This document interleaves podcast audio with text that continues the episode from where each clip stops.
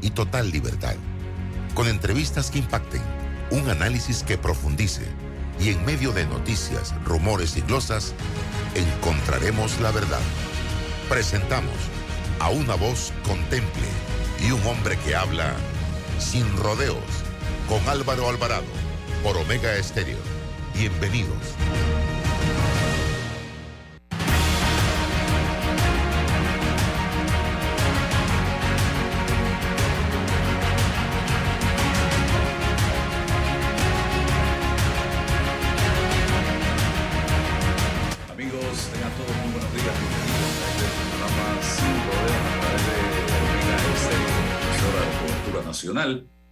Escucha en los 107.3 y 107.5 en todo el territorio de Panamá. También eh, a través de nuestras redes sociales, eh, Twitter, Facebook, YouTube, fanpage, nos puede sintonizar y ver el programa a cualquier hora del día, porque allí queda grabado.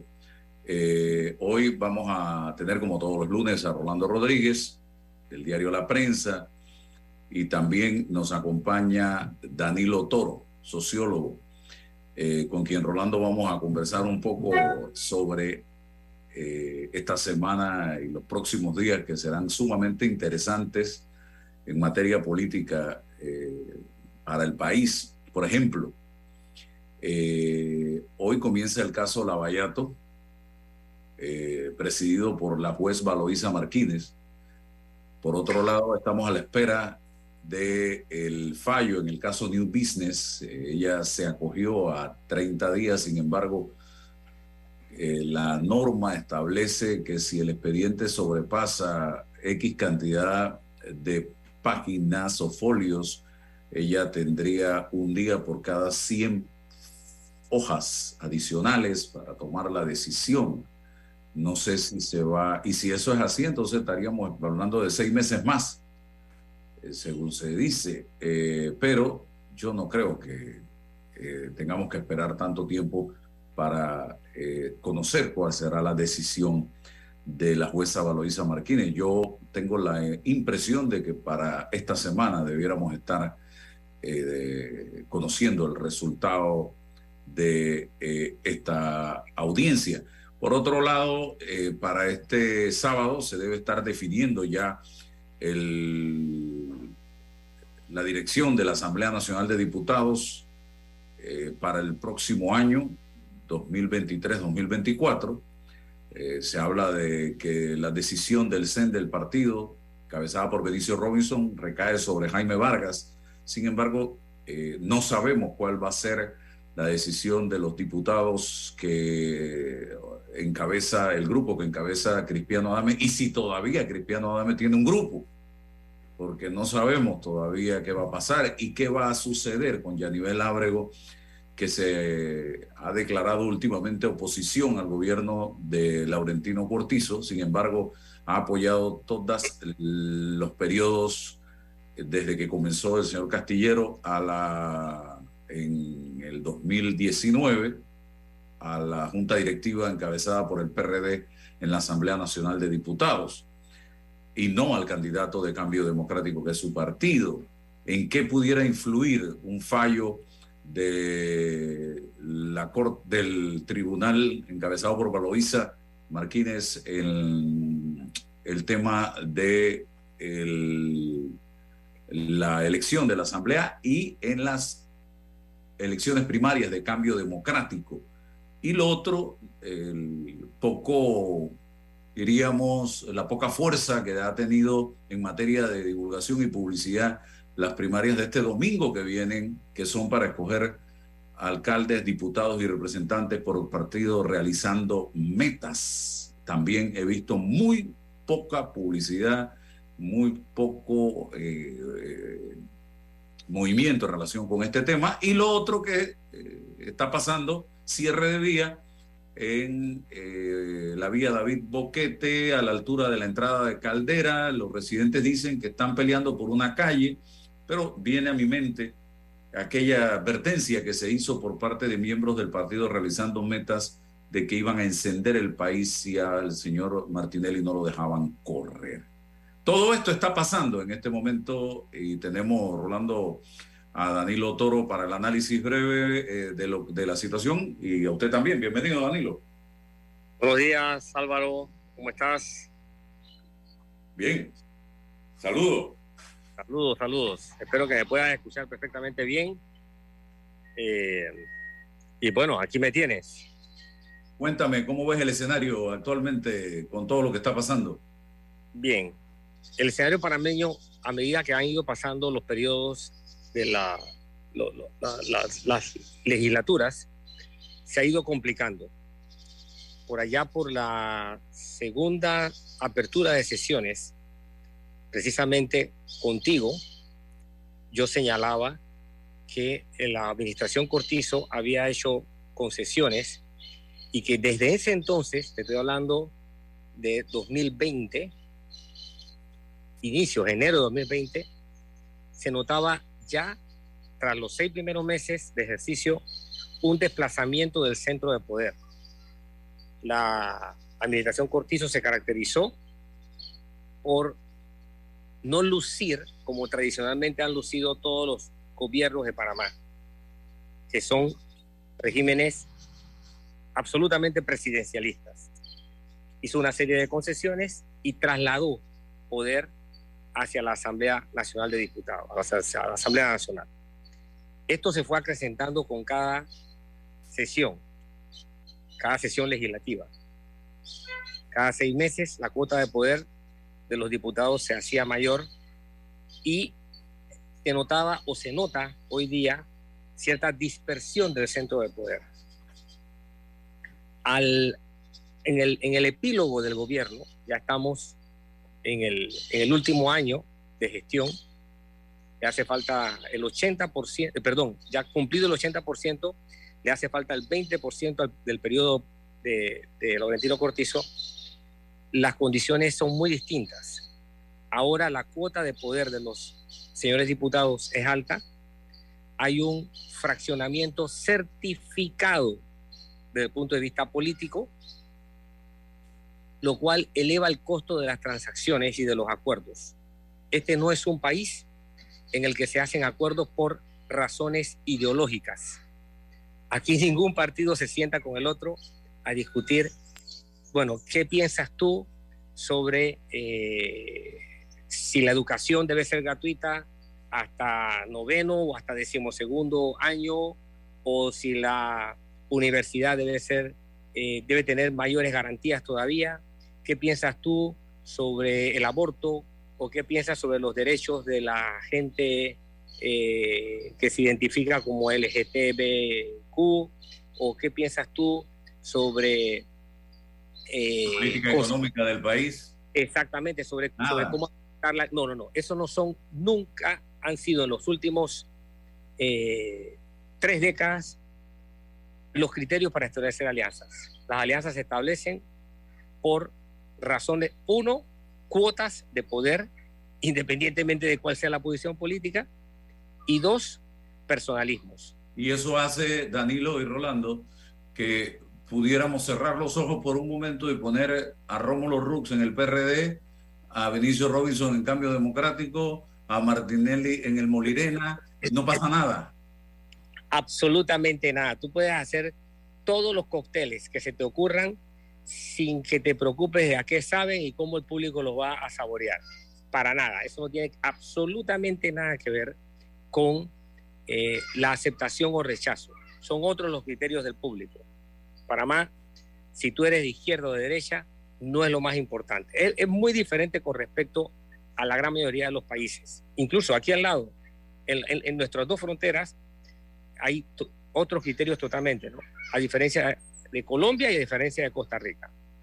Pues bien, en esas condiciones, dado eh, las, el desgaste del gobierno, dado la atomización de los actores, dado el desarrollo político que se ha dado, la Asamblea de Diputados va a ser el escenario de la penúltima batalla por el poder. ¿Por qué? Porque en buena medida lo que ocurra este año, ahora, ahora, esta, penúltima batalla tiene dos etapas, ahora y a mitad de este año. Lo que ocurre ahora va a ayudar a definir el escenario electoral de 2024. No lo va a definir de todo, sino que va a contribuir a definirlo. Eh, ¿Esta batalla en qué consiste? Bueno, primero hay que entender que eh, cosas sui generis también de Panamá, el partido que está en gobierno se ha comportado también como partido de oposición. Este gobierno no ha necesitado de ninguna acción de partido de oposición alguno para enfrentar alguna situación de crisis aguda. Casi todas, por no decir todas, las crisis agudas que el gobierno ha tenido desde el punto de vista político, no me refiero a las crisis como la pandemia y sus efectos, sino las estrictamente políticas, han emanado de su entorno doméstico. No ha necesitado oposición para estar en, en situación de inestabilidad. Entonces, eso le confirió todavía más poder a la Asamblea Nacional y a los diputados que están en ella, sobre todo del propio partido, que descubrieron que podían tener un, grado de exigencia más elevado ante el gobierno central. Entonces, eh, ahora vamos a ver parte del alineamiento de los actores ante las elecciones de 2024. Si el PRD, por ejemplo, que es un partido que ha tenido una, un, una dinámica muy errática, porque del PRD han surgido los discursos más lacerantes para el gobierno. Es del PRD, los más lacerantes, porque ni los ni los diputados por la libre postulación han sido en su léxico tan lacerantes, tan hirientes, tan ásperos, tan ofensivos. Los más ofensivos han venido del propio PRD. Entonces, si el PRD logra salvar las apariencias y demostrarse como un partido unido, eh, tendrá un desempeño relativamente estable. Pero la repartición de las comisiones va a indicar en qué consistió esa estabilidad. Y cuando hablo de las comisiones me refiero a dos o tres comisiones fundamentalmente, las que van a definir la repartición de la cuota del poder. Aparte de la presidencia, obviamente, está la comisión de credenciales y la comisión de presupuesto.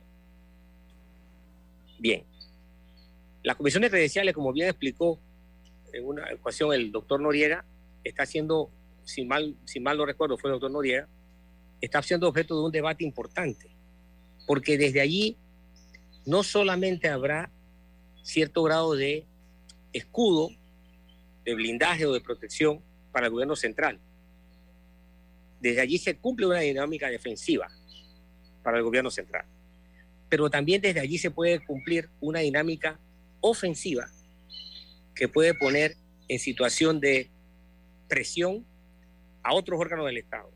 Me refiero especialmente al órgano judicial. Corte Suprema de Justicia. Efectivamente. Entonces, hay que ver con mucho cuidado quién preside y cómo se conforma la comisión de credenciales. Luego tiene la de presupuesto, que es la palanca económica del Estado. Por allí pasan todos los acuerdos eh, financieros que el gobierno necesita para su funcionamiento, tanto el gobierno como, como la parte, el gobierno central como la institucionalidad descentralizada. Así es que quien domine esa, eh, esa comisión va a controlar la garganta del gobierno en un año electoral. Y las tentaciones de un año electoral históricamente han sido muchas y pocas veces han podido ser resistidas.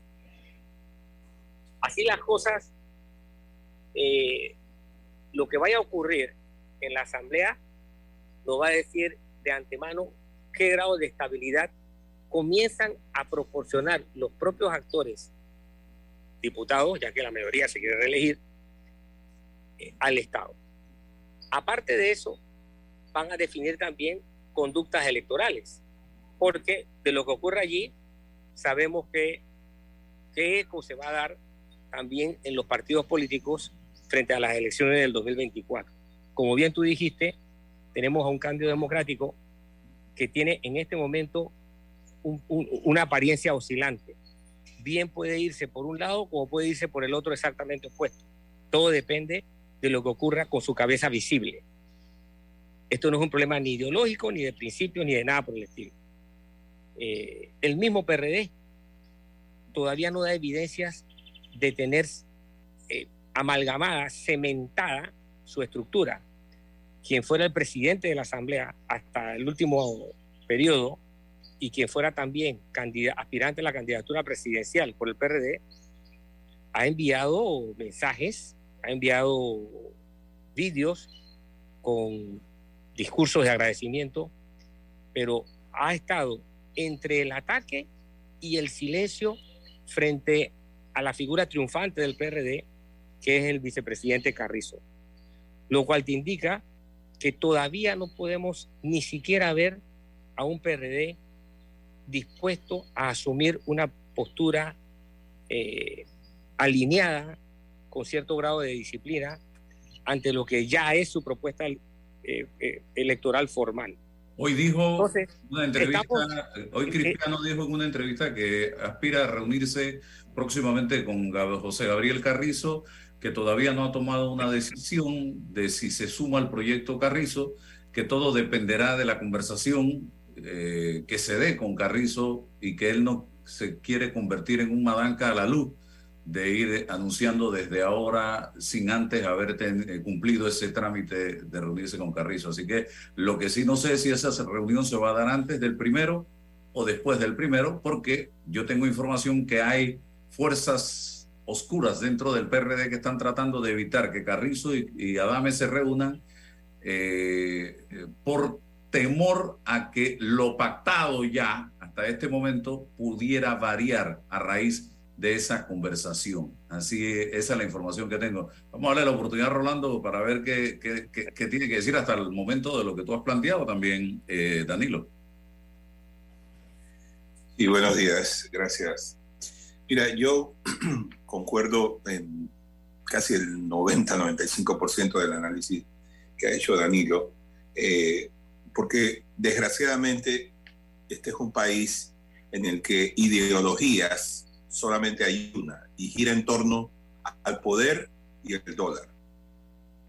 Eso es lo que se negocia en los partidos, poder y acceso a dinero. Por el ejercicio que tú hacías, que pones a un líder en, un partido, eso no va a cambiar absolutamente nada. Y es una, es una lástima porque el PRD hace un par de décadas atrás era un, era un partido con una ideología que podíamos identificar y recordemos que había eh, izquierda, era un partido de izquierda, pero en el centro, ¿no? Centrista. Ahora, ¿qué queda de eso? Yo estoy absolutamente seguro de que si vamos donde un, donde un líder de, de este partido, es difícil que pueda definirnos qué, qué ideología tiene este partido. En cuanto, fíjate, en cuanto a lo de, lo de las comisiones, ese, este es un tema muy álgido, porque tú recordarás que todos los ataques que ha hecho Ricardo Martinelli contra eh, eh, los nombramientos, especialmente de la presidenta de la Corte Suprema de Justicia, siempre se le han facturado a Gaby. Al menos eso es lo que ha hecho el, el expresidente Ricardo Martinelli si el control de la comisión de credenciales queda en manos de Yanivel, porque eso podría ser motivo de negociación, yo no estoy seguro cómo va a ser entonces el, el tema con Gaby Carrizo. Porque si es Gaby el autor del nombramiento de la magistrada, entonces, la asamblea teóricamente entra en conflicto con su candidato, porque le está facturando a, a Gaby, o le facturan a Gaby el nombramiento de estos nombramientos en la Corte Suprema de Justicia. Entonces, va a ser muy, muy importante el control, porque como bien lo dice Danilo, sí se puede eh, atacar desde allí. Y atacar me refiero es que pueden ir con eh, denuncias que pueden generar a su vez una separación de los magistrados que se han denunciado. Tradicionalmente eso no ha ocurrido. Todos sabemos cómo llega eso allí. Yo no te ataco a ti y tú no me atacas a mí. Pero siempre existe la posibilidad de que eso ocurra porque no es, e, esa posibilidad no está cerrada con llave. Así que tenemos un escenario bastante complicado. Y aparte de eso, yo entiendo que el, foco de negociación no solamente gira en torno al tema de las comisiones. También hay negociaciones que irían en dirección de reformas al código electoral, eh, que son a estas alturas bastante inusuales y obviamente tendrían un, fin, un fin que, es... Eh, blindar a alguien. Que iría a favor pues de blindar a alguien, en efecto. Entonces tenemos, yo nunca he vivido unas elecciones, un, periodo preelectoral tan complicado. Pero ojo, no sería tan complicado si no existieran estos personajes que giran en torno a la elección. Es que antes nosotros teníamos escenarios sobre únicamente eh, alianzas políticas, dependiendo, bueno, yo quiero estar, yo quiero reelegirme, ahora no, ahora, se, ahora este elemento de Ricardo Martinelli en medio de las elecciones ha cambiado todo el escenario. Indudablemente, Ricardo Martinelli, una vez esté en, el meollo de este asunto, va a tener eh, implicaciones para todos los partidos. Él está tratando de hacer una gran alianza. Fíjate, PRD, RM cambio democrático. Eso sería una super alianza y pondrían aprietos realmente a, eh, a la oposición si Rómulo no logra su propósito de eh, coronarse presidente una vez más del partido. Así que si tenemos, cualquiera que sea el escenario, cualquiera que tengamos, Ricardo Martinelli sigue siendo un un punto, un punto de referencia en todos estos movimientos que se harán ahora y a futuro. Incluso entiendo que tiene plan B, plan C, plan D, o sea, hay una serie de eh, factores que él puede manipular y a su vez tener efectos en la elección de, mil, de, de 2024. Danilo. Sí. Bien. Mira, la gran tragedia de, la política panameña es que el electorado panameño, y cuando digo el electorado panameño me refiero a todo su espectro, desde el sector socioeconómico más bajo, el más golpeado, el más excluido, el más apartado, hasta el sector socioeconómico más alto, el más privilegiado, tienen exactamente el mismo comportamiento en términos generales. No hay diferencia alguna. Y es que eh, en Panamá el interés en la dinámica política suele darse post hecho, posterior a los hechos.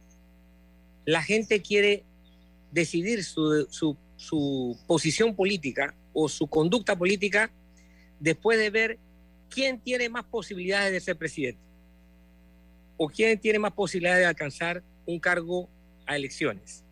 Entonces allí sale la gente y apuesta. Apuesta su voto o apuesta sus recursos económicos o apuesta su, su colaboración. Primero, vamos a ver quién es el que sobrevive para luego apostar a ganador.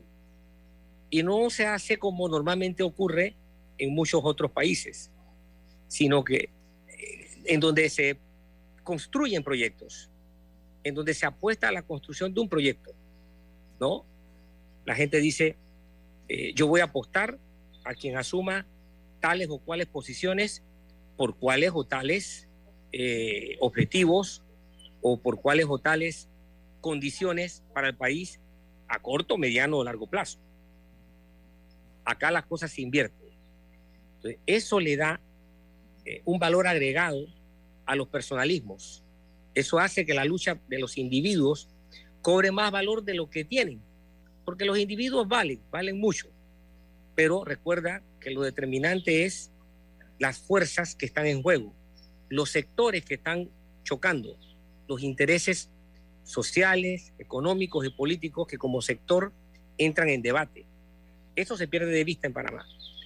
Ahora los personalismos definen mucho, tal como lo ha señalado eh, Rolando, el personalismo de un actor está definiendo mucho en Panamá, porque ese actor eh, ha, logrado algo que en política cuesta mucho, lo logró relativamente rápido y cómodo, precisamente por descuido de sus adversarios y no por virtud de él, que ha sido diferenciarse políticamente, tener diferenciación política. Ese es un objetivo fundamental, primordial de una campaña política, sobre todo a escala de presidente. Lo es válido para cualquier escala, pero a escala de presidente, pues por su connotación lo es más. Tú tienes que lograr diferenciarte del bosque. Tienes que ser un árbol con flores, sombras y, altura diferente a todo lo demás para que el electorado te vea atractivo. esa ventaja que ha logrado acumularse Martinelli tiene enredado a los demás actores y define su conducta en función de él y no en función de sus propios proyectos. ¿No? Y esa es una de las razones por las que en Panamá las alianzas también siempre están inspiradas, además de los intereses individuales, por ir en contra de algo. Están siempre buscando derrocar a alguien y se olvidan de su propia personalidad. Dos cosas la absolución o condena del señor Martinelli en esta primera instancia influiría en, si se da antes del 9 de julio, en la primaria de cambio democrático? Uno. Y dos, ¿qué hace que el señor Martinelli esté prácticamente blindado en un sector de la población al que le puedes mostrar pruebas de lo que sea y que puede escuchar lo que sea de este caballero en tribunales nacionales, internacionales, y la gente sigue creyendo y confiando en él. Gente que tú la ves en las redes sociales cuestionando temas vinculados a la corrupción, a los gobiernos de turno, que te protestan en las calles, pero esa gente, en este caso muy particular, pareciera no ver, no oír, no nada. Bien, te cuento. Eh, frente al fenómeno Martinelli, así como él ha tenido la exitosa diferenciación desde hace algún tiempo, eh, también creo que hay una sobrevaloración. No hay que subestimarlo para nada, pero tampoco se debe pecar de sobrevalorarlo. ¿Y por qué quiero decir esto específicamente? Porque han pasado dos hechos políticos de relevancia en lo que eh, la realidad dice que su densidad política, ¿no? su peso específico en el, en el entorno en que él se mueve, no ha sido tan contundente como dicen que es. Me refiero a las elecciones que se ya se dieron en cambio democrático para escoger su liderazgo interno, su dirigencia interna, y luego en las primarias del mismo partido, del partido RM.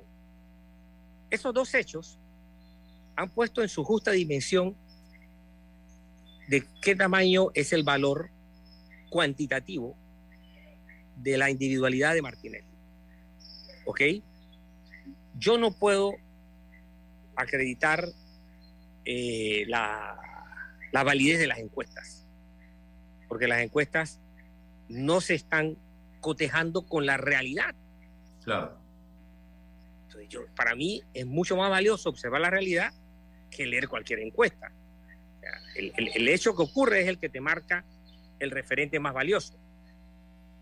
Las encuestas son instrumentos muy importantes, muy útiles, pero tienes que saber dos cosas. Primero, tienes que saber cómo descubrir su mal uso. Y aquí ha sobrado mucho de eso, y luego tienes que saber cómo leerlas, cómo interpretarlas. Y aquí, por lo contrario, aquí lo que hay es pobreza. Hay mucha confusión en la lectura de la, encuesta y se le da mucha validez a instrumentos o a mediciones de lo que sabemos muy poco sobre su calidad. Dicho esto, perdón. Quiero, y, aportando aún más a lo que decía sobre que la gente generalmente vota a ganador, se ha convertido, las encuestas se han convertido en un instrumento para tratar de convencer justamente a la gente que está esperando saber quién, con quién van a votar, porque yo no voy a votar como un perdedor. Entonces necesita mostrar una encuesta diciendo, yo encabezo la encuesta, aquí está la prueba, y por eso se han vuelto instrumentos que ya no son, que ya no son confiables ante la realidad que vivimos. Así es, así es. Entonces, en ese sentido, eh, hay que calibrar a los personalismos, las jugadas de los individuales en su, en su, justa dimensión y no sobrevalorarlas. Eh, es cierto lo que tú dices, Rolando, estamos en un escenario muy, muy complicado. Además, es volátil. Es volátil porque hay un tercer elemento. Eh, nuestros escenarios nuestros escenarios se han convertido en, nuestro escenario político han aumentado el riesgo de parecerse más a una bolsa de valores que a centros de competencia política. Y ante decisiones tan importantes como la aprobación del contrato de una, con una minera y otras que podrán salir, no te creas, la discusión de lo que pasó, de lo que ha pasado o de lo que está pasando con la descentralización paralela podría ser solamente el preámbulo de otro hecho de alto riesgo.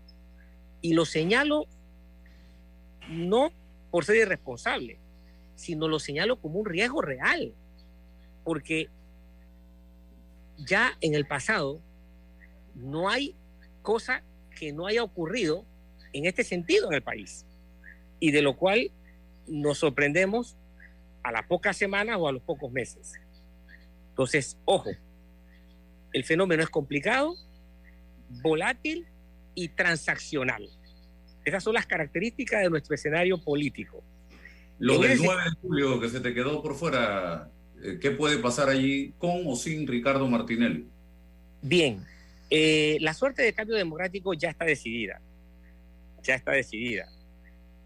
Eh, va a ser independiente de Ricardo Martínez. Ricardo Martínez lo que, ha tratado de hacer ahora, entiendo yo como observador político, no tengo eh, ningún elemento objetivo que lo demuestre, es tratar de influir desde el punto de vista eh, propagandístico en la suerte de cambio democrático. Pero esa es una estructura que pareciera estar en una estrecha pelea entre las dos posiciones extremas que hay. Eh, así es que, independientemente de lo que pase con Ricardo Martinelli, la suerte de cambio democrático ya estaría definida.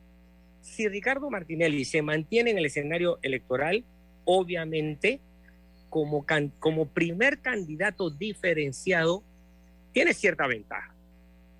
Tampoco es que la suerte está echada ya. No, la realidad lo ha demostrado que no es así. Sí tiene cierta ventaja. Y esa misma ventaja tiene un efecto contrario, tiene una contradicción. En la medida en que él luzca fuerte, él va a provocar las alianzas más extrañas. Dos, si Ricardo Martinelli se ausenta, también vas a tener una dispersión del voto eh, hacia distintas posiciones, porque en torno a Martinelli hay un espectro de gente.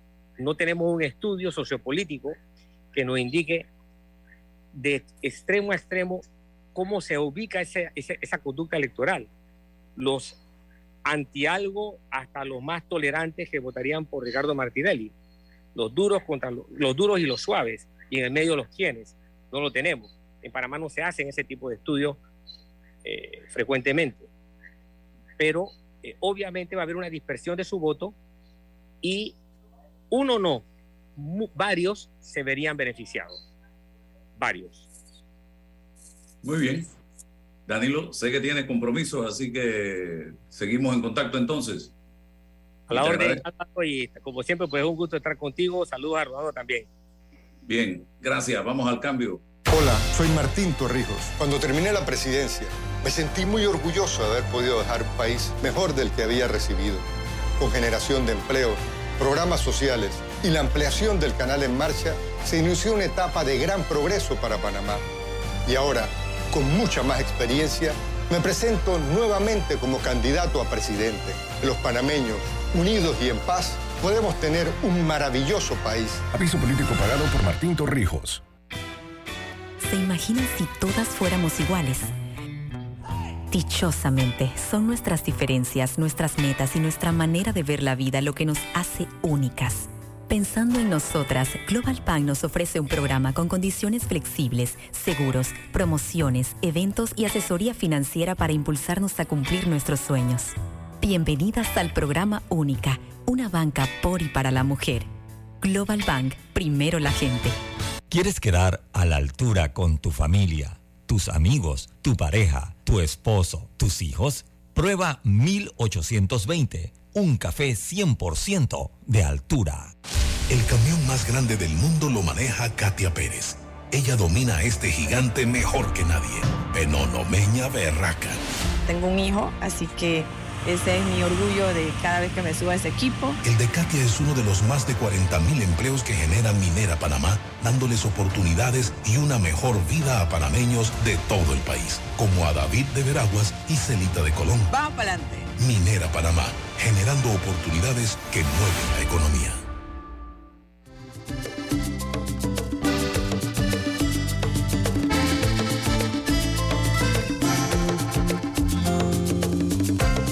Cada voz aunque distinta, cuando suena hace patria, así se refuerza la democracia.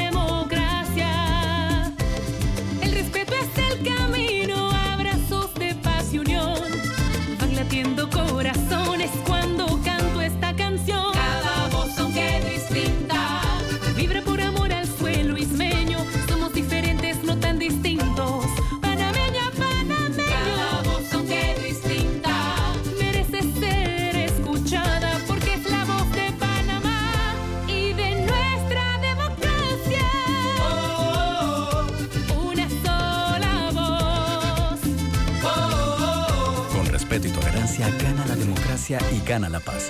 Tribunal Electoral. La patria la hacemos contigo. Panameñista, vamos juntos a dar un paso al frente por Panamá, un paso al frente por un país igualitario, un paso al frente por un país con oportunidades, un paso al frente por nuestro campo, un paso al frente por el país que queremos. Apoya al Partido Panameñista con tu voto el 23 de julio y seamos la fuerza que llevará a Panamá al progreso. Aviso político pagado por el CNE del Partido Panameñista. En Panama Ports trabajamos en desarrollar estrategias de sostenibilidad que se caractericen por proteger el medio ambiente y mejorar la calidad de vida de las comunidades que nos rodean. En el Metro de Panamá nos mueve crear un mejor futuro. ¿Sabías que con la ampliación de la línea 1 hasta Villa Zaita, más de 300.000 personas estarán conectadas a ese futuro tan próximo y a todos sus beneficios? Metro de Panamá, elevando tu tren de vida. Bueno, me voy a comer con una estrella. Espérate, ¿y tu esposa sabe? Claro, ella sabe que la estrella del sabor es American Star. Y por eso en la casa comemos delicioso. American Star, el tasajo, jamón, chorizos y embutidos más suaves, económicos y con el sabor que le gusta a todos. ¡Oh! ¿Me invitas a conocer esa estrella? Busca la estrella roja y azul American Star, la estrella de tu cocina.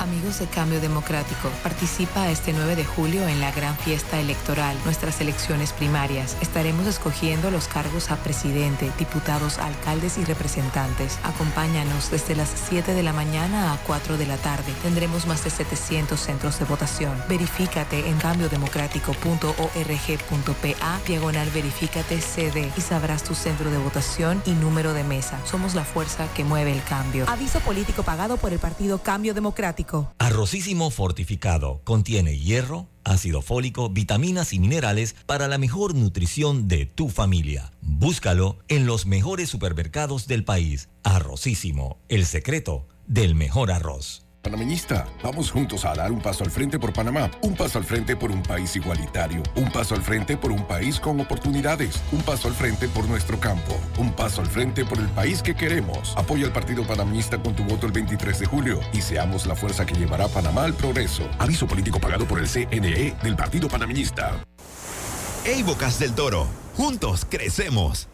Porque las bicicletas son muy comunes en la isla. El proyecto de mejoras incluye una ciclovía para así garantizar espacios más seguros para los ciclistas.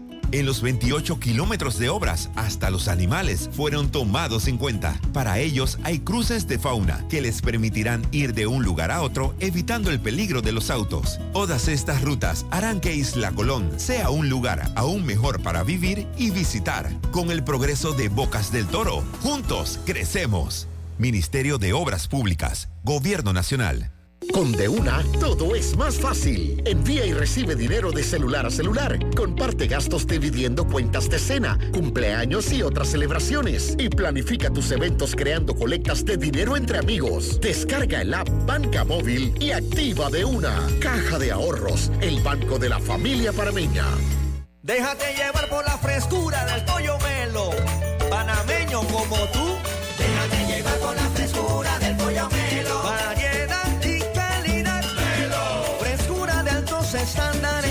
La calidad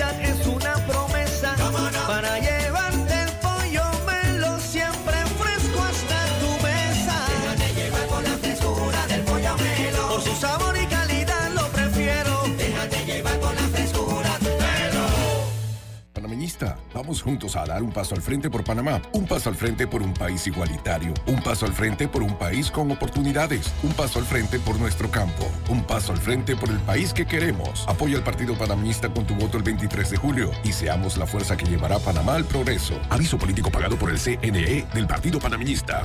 Conectamos con una sonrisa, con un adiós, un hasta pronto y un sentido de aventura. Ahora, nuestra conexión al mundo crece con la estación aeropuerto del Metro de Panamá. Todas las líneas nos llevan al mundo. La estación aeropuerto nos une más. Metro de Panamá, elevando tu tren de vida.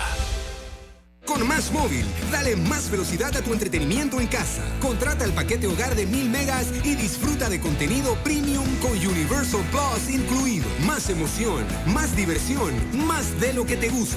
Solicítalo hoy en cualquiera de nuestras tiendas Más Móvil. Para más información, másmóvilpanamá.com. En Panama Ports es de gran importancia trabajar para reducir la huella de carbono por medio de la utilización de energías renovables en sus operaciones.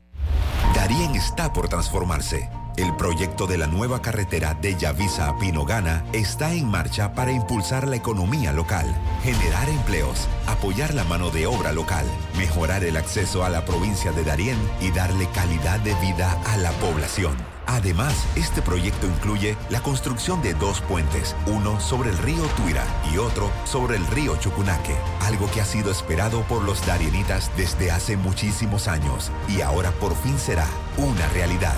Con el nuevo proyecto de Yavisa Pinogana, todo Darien gana. Ministerio de Obras Públicas, Gobierno Nacional. Panameñista, vamos juntos a dar un paso al frente por Panamá, un paso al frente por un país igualitario, un paso al frente por un país con oportunidades, un paso al frente por nuestro campo, un paso al frente por el país que queremos. Apoya al Partido Panameñista con tu voto el 23 de julio y seamos la fuerza que llevará a Panamá al progreso. Aviso político pagado por el CNE del Partido Panameñista. Esta es una cuña del nuevo Gili Okavango y te debería decir lo que tiene el auto, pero mejor te digo lo que le cabe. Le caben siete pasajeros para cuando la familia se hace grande. Le caben todos tus trips y muchas aventuras. Le caben las entregas de ese emprendimiento que te pide espacio. Le cabe toda la tecnología, seguridad y comodidad que no entran en cualquier carrito. Si la vida se te queda chica, es momento de crecer. Nuevo Gili Okavango. Conócelo solo en Bahía Motors. Contamos contigo para defender la voz de todos los panameños en la elección general de 2024, como lo hizo Olga. Fui la primera de mi familia en inscribirme como miembro de mesa. Ahora soy responsable de contar cada voto. Inscríbete tú también en tribunalcontigo.com o en cualquiera de nuestras oficinas en todo el país. Cantante y miembro de mesa. Eso suena bien, ¿ah? Tribunal Electoral. La patria la hacemos contigo. Copartidarios. Juntos volveremos a la Asamblea por un Panamá mejor. Vota Fulo Linares, casilla 4, circuito 84 para diputado.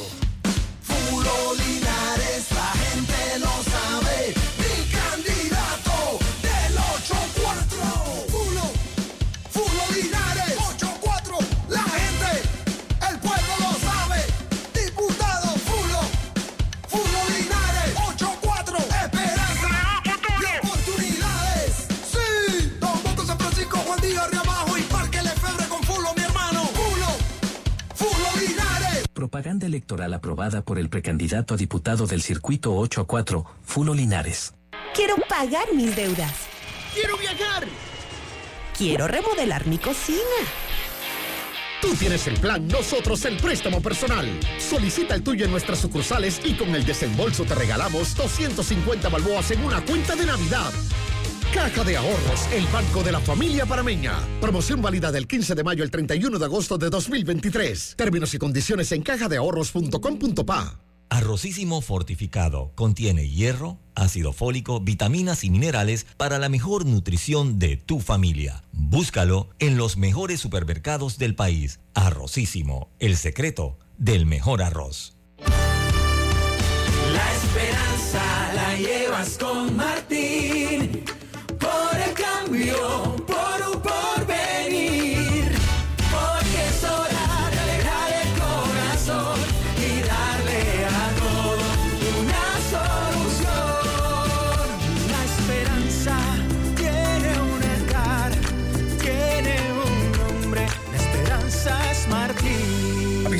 Pagado por Martín Torrijos.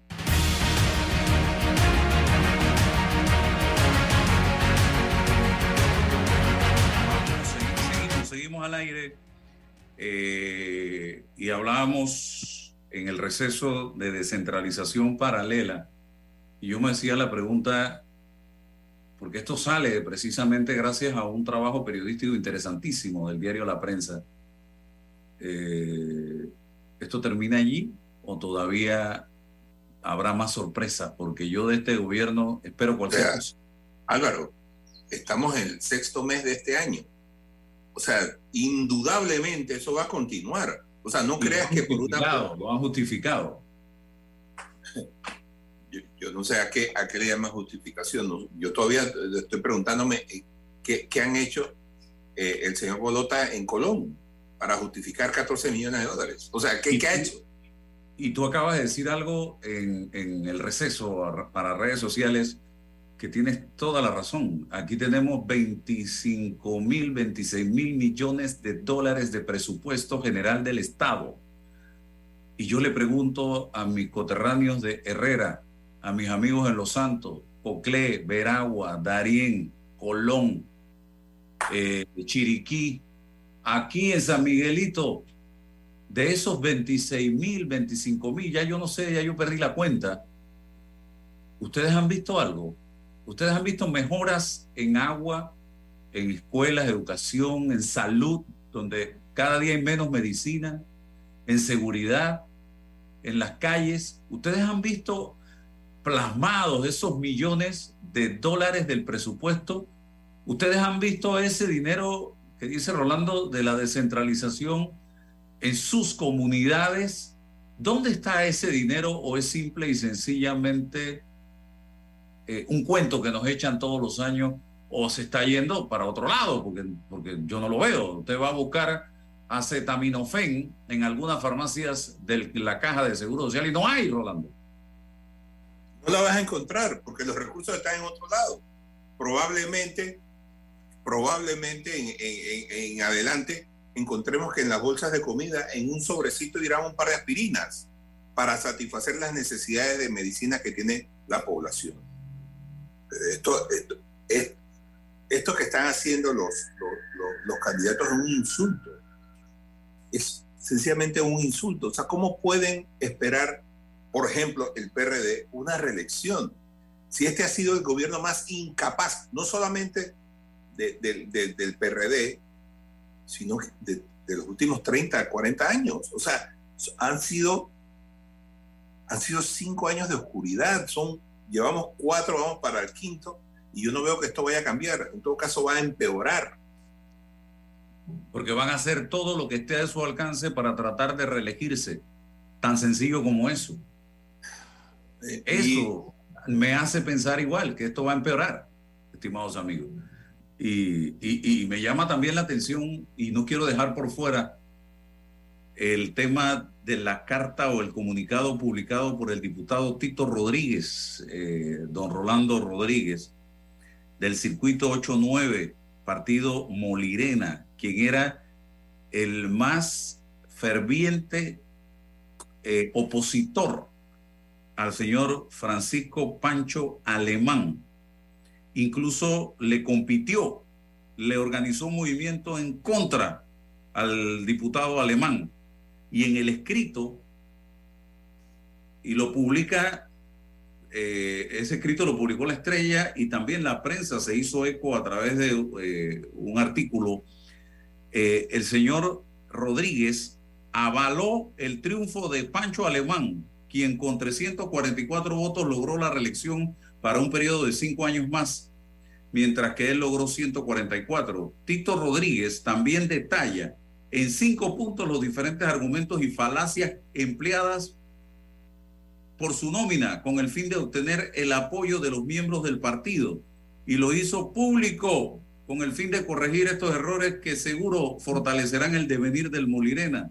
Y ahí hablaba de que fueron ataques destinados a desacreditar tanto a la gestión del entonces ministro de Gobierno Carlos Romero como a la directora de la Lotería Nacional de Beneficencia, ambos miembros del partido, con la intención de debilitar el liderazgo del presidente del partido Molirena para posteriormente llamar a una convención extraordinaria y cambiar al presidente del colectivo. Esto no se pudo lograr, ya que nuestro movimiento Rescate Molirena no contaba con la mayoría de los convencionales. Igualmente, la solicitud de una convención extraordinaria fue rechazada por el Tribunal Electoral, que determinó que los electos en junta directiva deben culminar su periodo y no pueden cambiarse antes.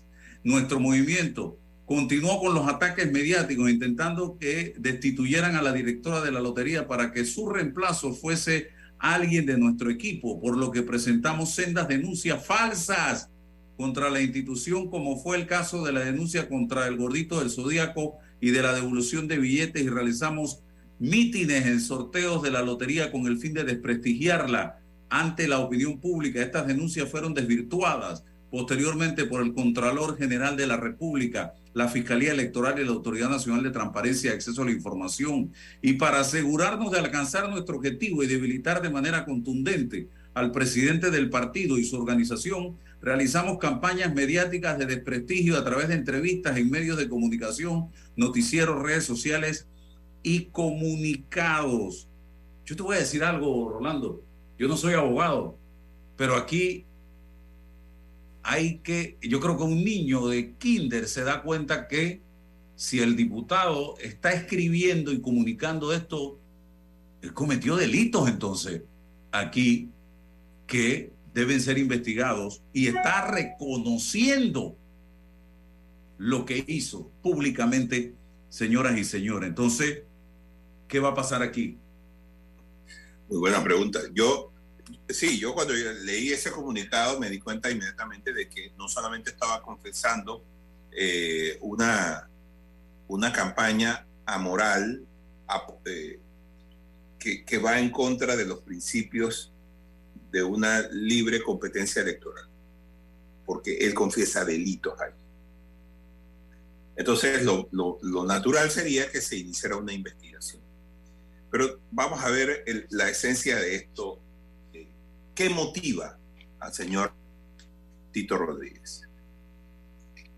O sea, estamos hablando de un diputado que nos dice que estuvo mintiendo y ahora pretende también que le creamos lo que dice en ese, en ese comunicado, cuando entonces debemos interpretar que ambas cosas que hizo, tanto una como la otra, no se las puedo creer. O Si el señor dice que el señor Pancho Alemán era la peor persona que había y ahora dice que es la mejor, ¿cuál, ¿con cuál versión me quedo?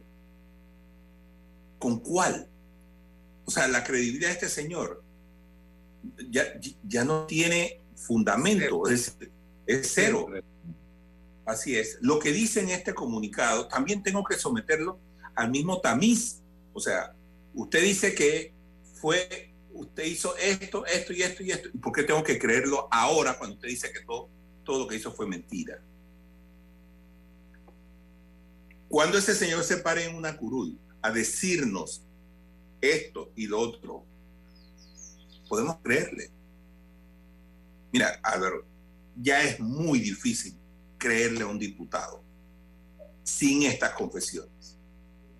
Ahora con estas confesiones, diciendo que eh, todo lo que hizo fue mentira para tratar de acomodarse alrededor de los puestos que él estaba buscando. ¿Qué, qué nos dice esto, Álvaro? O sea, el partido Modirena está hecho de qué? El señor Pancho Alemán, ¿tú le has oído la voz a este señor? No se la conozco. Y de repente sale este, este diputado a decir que, es un, que el señor Pancho es un santo varón. Yo no me puedo Que creer. la nada. directora de la lotería, no, ahí no ha pasado nada, que todo está correcto, que todo lo inventó él. ¿Y por qué no nos dicen de quién son las libretas de la Lotería Nacional de Beneficencia? ¿Quién controla las libretas de la Lotería Nacional de Beneficencia? Ahí hay un negociado, Álvaro. Eso está, eh, eso, ese es el, el peor secreto que hay en la lotería. Hace poco yo leía un, artículo de, de un columnista de la prensa donde hacía un análisis sobre los premios del gordito y resulta ser que hasta el escándalo pasado con la, la entonces no ha habido ganadores del gordito pero cada vez que está en Molirena hay ganadores del gordito cuando no está no hay ganadores ¿qué te dice eso? Que el señor tiene razón en lo que dice ahí en, el papel ese que publicó. A mí me dicen más las cosas las cosas que se pueden probar. Y las cosas que se pueden probar son esas por ejemplo que me digan mira el gordito ha jugado 20 veces. De esas 20 veces 10 veces fue en el gobierno en, en el que ha estado el Molirena. Y de esas 10 veces, 9 han sido ganadas. En los otros 10 años, donde no ha estado el, el Molirena, resulta que no ha habido ganador. Pero cada vez que está el Molirena, hay ganadores. Yo le pregunto a los electores del circuito 89, donde el señor Tito Rodríguez va a ir a tocar puertas, porque ahora yo me imagino que el Molirena lo va a postular.